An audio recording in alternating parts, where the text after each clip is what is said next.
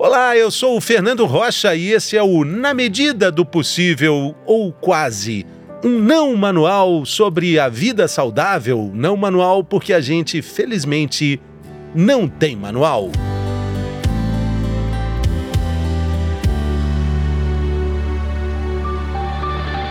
Qual é a medida do sexo? Qual a medida certa do sexo?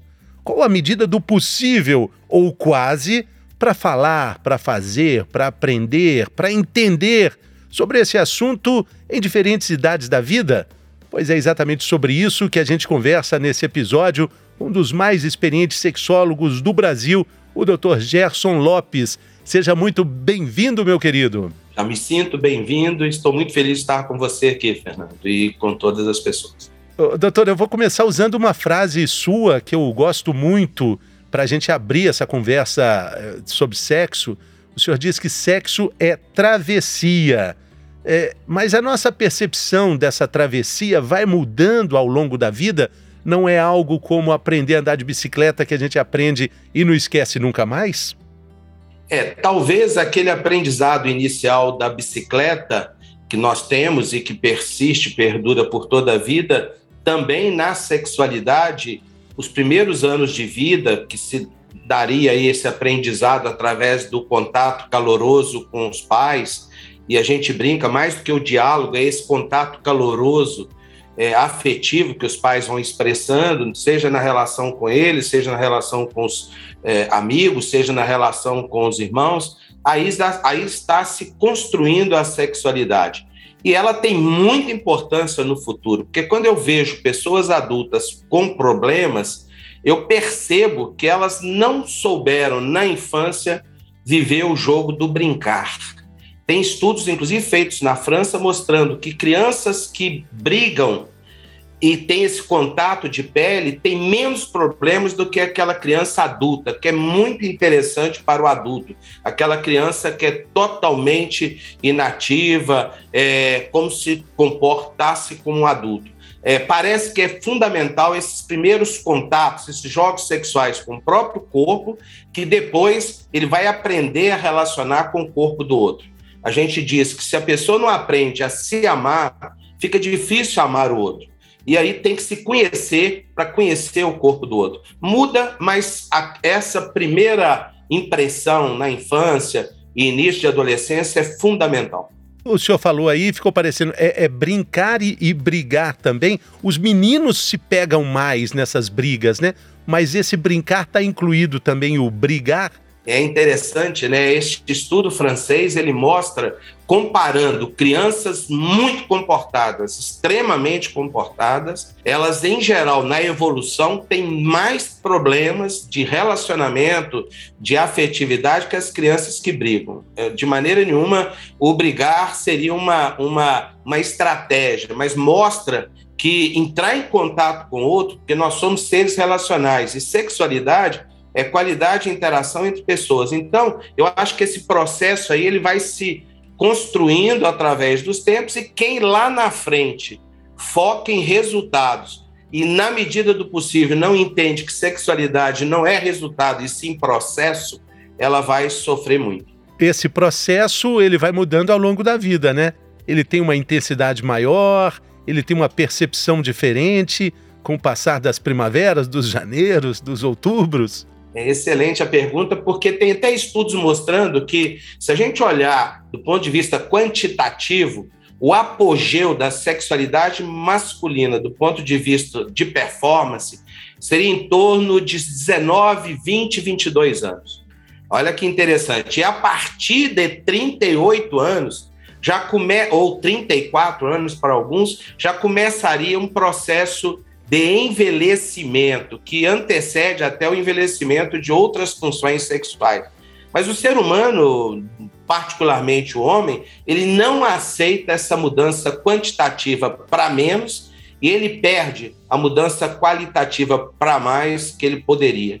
Ele fica só nas perdas e esquece que em todas as perdas há ganhos. E aí ele vai sofrer, vai viver problemas muitas vezes não resolvidos, que leva ao comprometimento do outro, do, do, do par relacion, da pessoa com quem relaciona, e acaba realmente tendo que procurar uma ajuda é, sexológica, uma ajuda terapêutica.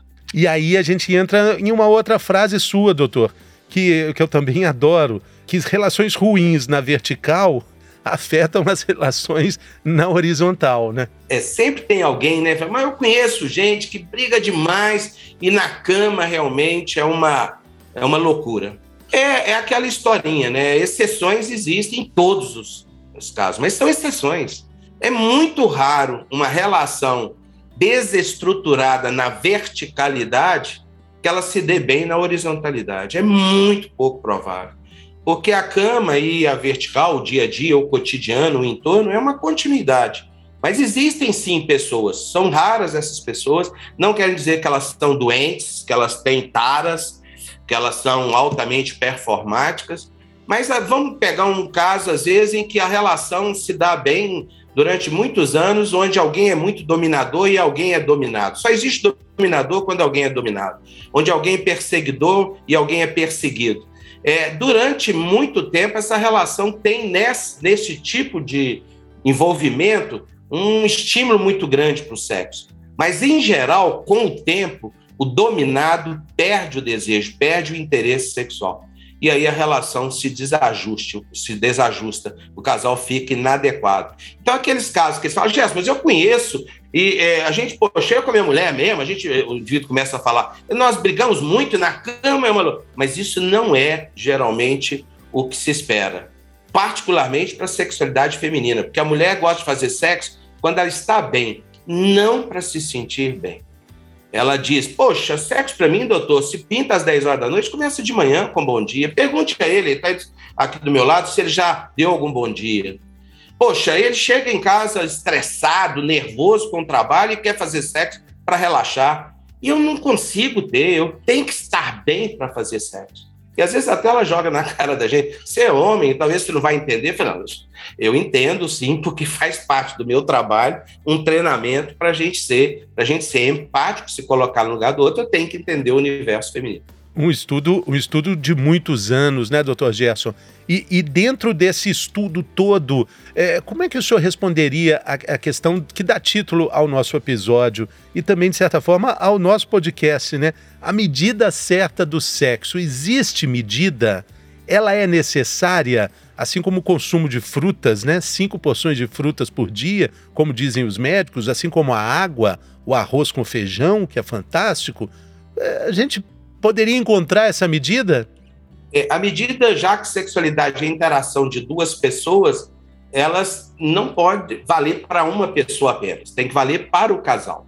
Em termos, por exemplo, de frequência sexual, a medida correta é aquela quantidade de relação que satisfaz a ambos. Se eles fazem sexo uma a cada uma vez a cada dois meses e eles estão bem, quem sou eu para dizer que eles estão são patológicos. Se eles fazem todos os dias, ou até mais de uma vez ao dia, e eles estão bem, também não há ali é, é, patologia.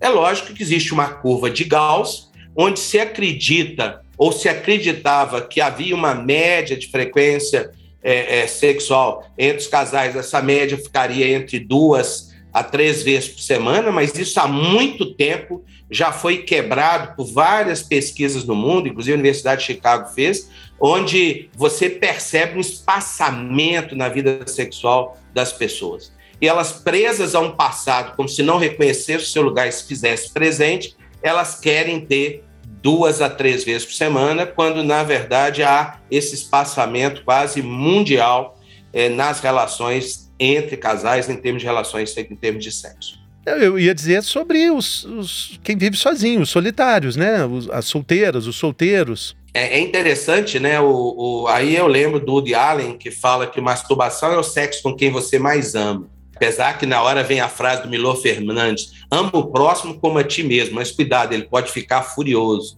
Quer dizer, as pessoas, a gente. Eu acho que, que a, a gente tem que dar permissão às pessoas que estão sós por opção e querem continuar sós, que elas vivem, venham a viver o processo autoerótico.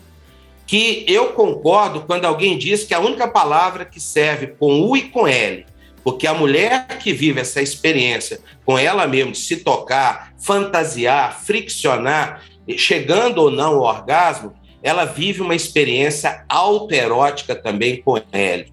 Então, a Maria Tereza Maldonado, que é uma grande psicóloga do Rio de Janeiro, ela tem uma frase fantástica para a sexualidade feminina que ela diz do autoerotismo com U ao autoerotismo com L. Graças a Deus, Fernanda, as mulheres brasileiras cada vez mais estão se permitindo viver essa experiência autoerótica, independente de ter parceiro ou não. Quando não tem parceiro ou parceira, por que não viver isso é, é, é, sozinho? né? Que não tem um, um tempo para começar, que é puberdade, nem um tempo para acabar. Tem gente que diz que começa, que só existe na adolescência e na, na terceira idade. Não, é um processo natural é, é, que a pessoa deveria usufruir, porque mexe com os dois Fs importantes do sexo: o F grande da fantasia e o F pequeno da fricção. Então, essas mulheres sós, é quem tem que dar permissão a essas mulheres ou esses homens sós que vivam essa experiência alterótica, seja utilizando instrumento ou não, é, vivendo é, a, a, imagem do outro ou sozinho, o que da maneira que mais eles consigam é, se sentirem bem. Mas aí entra um componente que durante a pandemia ganhou muita evidência, o consumo da pornografia, uma expansão gigantesca, preocupante para médicos assim como, como, como o senhor, né? Como é que o senhor vê isso, doutor? É, existe um consumo saudável, um consumo seguro da, da imensidão pornográfica que é oferecida hoje é, pela internet? É, esse é interessante. Né? Na vida sempre tem os dois lados, né? É, na medida do possível, né, 8 nem 80. A gente, né, é como Tolstói falava, a gente quer chegar nas estrelas, mas vai chegar sempre no meio do caminho. E nessa travessia aí, onde a pornografia apareceu como estratégia talvez mais frequente, veio problemas. Né? A gente começou a ter é, viciado em pornografia, né? que não é raro, está acontecendo jovens, adultos, que acabam não querendo ter mais intimidade com o outro e vivendo só essa experiência alterótica. É mais ou menos a história da bebida alcoólica. A gente não sabe quem vai ficar viciado ou não. E aí eu diria o seguinte: tudo na vida é bom senso. Quem viveu uma experiência dessa, coloque, ligue né, o botão lá de bom senso. Né, eu acho que quando você começa a deixar de trabalhar ou sair do trabalho no momento inoportuno para viver uma, uma fantasia pornográfica, buscar um estímulo pornográfico, as coisas não estão indo bem. Está na hora de buscar ajuda. Né? Eu acho que o indivíduo tem que perceber quando o relacionamento dele profissional, laboral e algum e o relacionamento de intimidade com o outro está complicando. Eu acho que tem. Eu tenho clientes que ele não sabe se ele é ainda sexo addiction, se ele é viciado em pornografia. Eu também ainda não tenho a certeza para dizer, mas ele está ali na borderline, ele está ali na fronteira para cair para o outro lado, onde o relacionamento a dois para ele não tem valor, a não ser o relacionamento pornográfico, que é tão. aí seria ruim, né? É o outro lado da moeda, né, como a gente poderia dizer. Doutor, e nós estamos falando o tempo inteiro aqui dessa travessia, com ênfase muito grande no diálogo, desde do, do, do campo familiar, com filhos pequenos, o, o diálogo entre o casal, é, essa é uma informação importante, mas também é importante o fato da gente entender que é difícil falar sobre sexo, né? Por que, que é tão difícil? Eu, quando trabalhei como consultor do Fundo das Nações Unidas para a População em projetos de sexualidade na adolescência no, em dois estados no Nordeste, trabalhava multiplicadores em inserir educação e sexualidade, e a primeira pergunta que eu faria, que eu fazia era essa: por que, que é difícil? E as questões que surgiam eu defini em alguns grupos. É difícil pela educação que a gente teve. A gente traz um pouco ainda dessa educação. É lógico que a sua, a minha, não foi ainda tão castradora quanto a dos nossos avós, nossos bisavós. Mas a gente traz um pouco essa educação. É como se a sexualidade ainda tivesse no baú.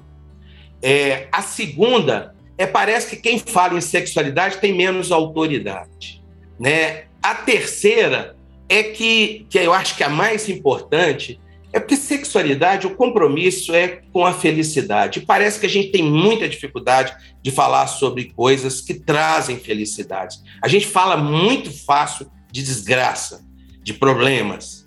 E a gente pode ilustrar naquela historinha quando alguém chega num grupo alegre, sempre vai ter alguém para criticar aquela alegria exagerada daquela pessoa. Mas se ela chega triste, todo mundo acolhe. Eu acho que sexualidade, lá no fundo, ela é policiada por medo da perda da autoridade, pelo medo de dar felicidade, pela questão da educação que a gente trouxe. Né? Não dá para culpar religião, ficar culpando religião. Mas é, é, é, verdade, sabe, Fernando? Eu acho que as pessoas, até às vezes, podem até falar para fora, mas na intimidade toleram bem menos. Dentro, quatro paredes, onde as coisas deveriam fluir mais naturalmente, não fluem, não porque é ainda um tabu, é ainda um, uma coisa muito, muito difícil ainda de, de ser é, elaborada pra, por muitos. De normatizar, né? De é, normalizar, né? Doutor, o senhor acha que, consequentemente, existem também preconceitos na nossa vida sexual, desde lá de trás, que a gente segue praticando na vida adulta de todo dia? Nossa, é preconceito demais, Fernando. Assim, Hoje eu atendi um telefonema de uma pessoa do Rio que conhece alguém que é amigo da gente, e um casal está se separando porque essa mulher não consegue chegar ao orgasmo pelo coito. 80% das mulheres não conseguem chegar ao orgasmo pelo coito, chegam através de estímulo direto, oral, manual. E esse casal está se separando porque ele quer de qualquer jeito que ela chegue ao orgasmo pelo coito, ela já não está aguentando, porque ela não consegue, ela chega pelo oral, chega pelo manual. Esse pré-conceito, um conceito que é freudiano, é do início do século passado, quando se falava em orgasmo clitoriano e orgasmo vaginal, onde o clitóris seria o órgão viril da infância, deslocaria na fase adulta da mulher para a vagina. Mas o próprio Freud dizia que o futuro da medicina quebraria alguns conceitos dele. E um dos conceitos, o avanço da medicina, é essa bobagem de dizer que tem orgasmo clitoriano e orgasmo vaginal, esse preconceito, você não imagina quanto ele quer hoje, poxa, que acabar de almoçar, o indivíduo me liga, e aí ele, angustiado, e me coloca uma situação dessa, que a gente fica muito triste, quer dizer, por um conceito distorcido, o casal está se separando, né? E não tem jeito de resolver isso por telefone. Eles têm que ir no consultório e, de algum modo, é, é, tentarem refletir. Não é fácil quebrar preconceito, não, né, Fernando? O Einstein falava que mito e preconceito é tão difícil que é mais fácil quebrar um átomo que quebrar um mito ou preconceito. né? Não é fácil, não. E, e tanto que é, é, dividir, se dividir um átomo é algo né, é digno de é. prêmio Nobel. É, né? Isso mesmo. Isso Agora, doutor, e partindo desse preconceito e passando para peso, culpa, fardos que pais e mães, é, homens e mulheres carregam quando o assunto é sexo, aí também dá pano para manga, né? É, é interessante. Na educação dos filhos, Isso. na vida de todo dia. Não tem dúvida. Eu acho o seguinte: eu acho que processo da educação dos filhos exigiria, primeiro, não tem espaço para terceirizar educação em sexualidade e educação para o amor. Não tem jeito. Pode ter melhor funcionária doméstica, mas ela não vai substituir. Escola, a, a, a gente escola, terceiriza com a pode, escola. Muito, muito comum. É, não, tem gente que fala, tendo uma boa escola resolve tudo. Não, é, esses, esses primeiros contatos é, são muito importantes entre os pais e, e, e os filhos. Esse, esse desprendimento, essa presença.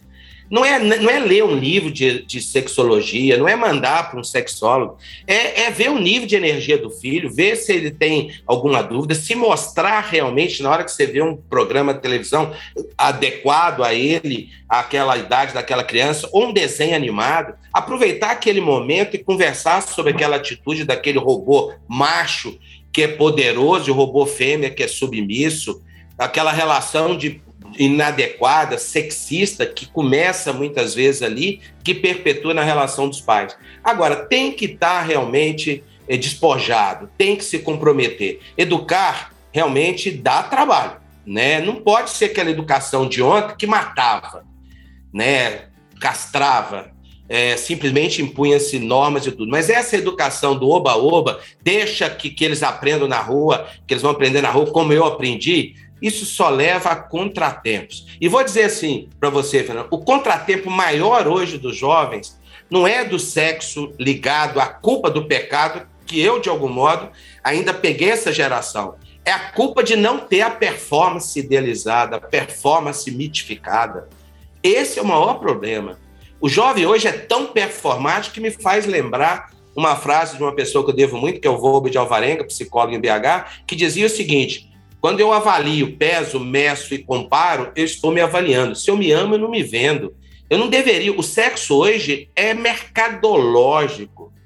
Eu deixei de ter um programa de televisão seis anos respondendo sexualidade porque eu percebi que indiretamente eu estava mantendo a ideologia da performance. Quando eu tinha espaço apenas para dizer como fazer isso, como não fazer aquilo, eu acho que a gente tem que mostrar essa travessia que você colocou muito bem, essa questão do, do, do, do caminhar, né, do processo da sexualidade. Infelizmente, o sexo hoje ele é focado em resultados.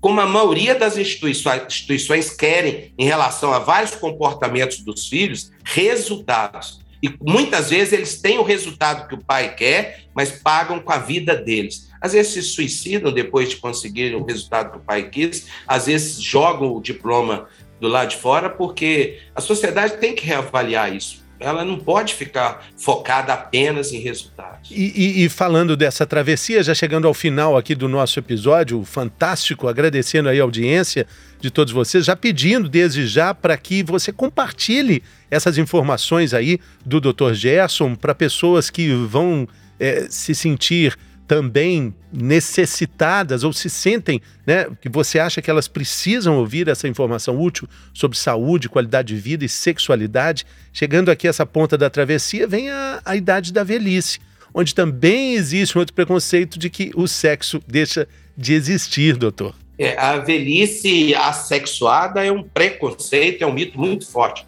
enraizado realmente na sociedade. Eu acho que dentro da própria estrutura familiar, a maioria das pessoas pensam que nasceram por obra e graça do Espírito Santo, porque não imagino que os pais e muito menos os avós fazem sexo, né? Ou fizeram sexo para que você tenha nascido. E apesar que existe reprodução sem sexo, mas a velhice assexuada ela tem que ser quebrada no momento que cada vez mais a pirâmide tem mudado a base. Hoje a gente vive uma geração de pessoas de mais idade onde elas devem aprender que elas chegam aonde o jovem chega, aonde o adulto chega, talvez caminhando devagar, até enfeitando o próprio chão nessa caminhada. Diferente do jovem que, de maneira mais apressada ou mais rápida, ele consegue. Mas o, a, não existe realmente a aposentadoria em relação ao sexo. A sociedade é que dessexualiza, sem dúvida, as pessoas de mais idade. A biologia não.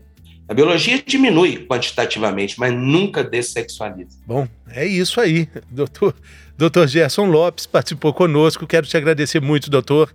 Quero agradecer a companhia dos nossos ouvintes e dizer que vai ser muito importante você compartilhar esse episódio e difundir essa informação é, de, de sexualidade tão importante para a gente quebrar esses paradigmas. Valeu, doutor. Muito obrigado. Eu que agradeço, Renan. Espero revê-lo em breve. Grande se abraço. Se Deus quiser, se Deus quiser. Um abraço, tudo de bom. Valeu, pessoal. Até a próxima semana. Saúde!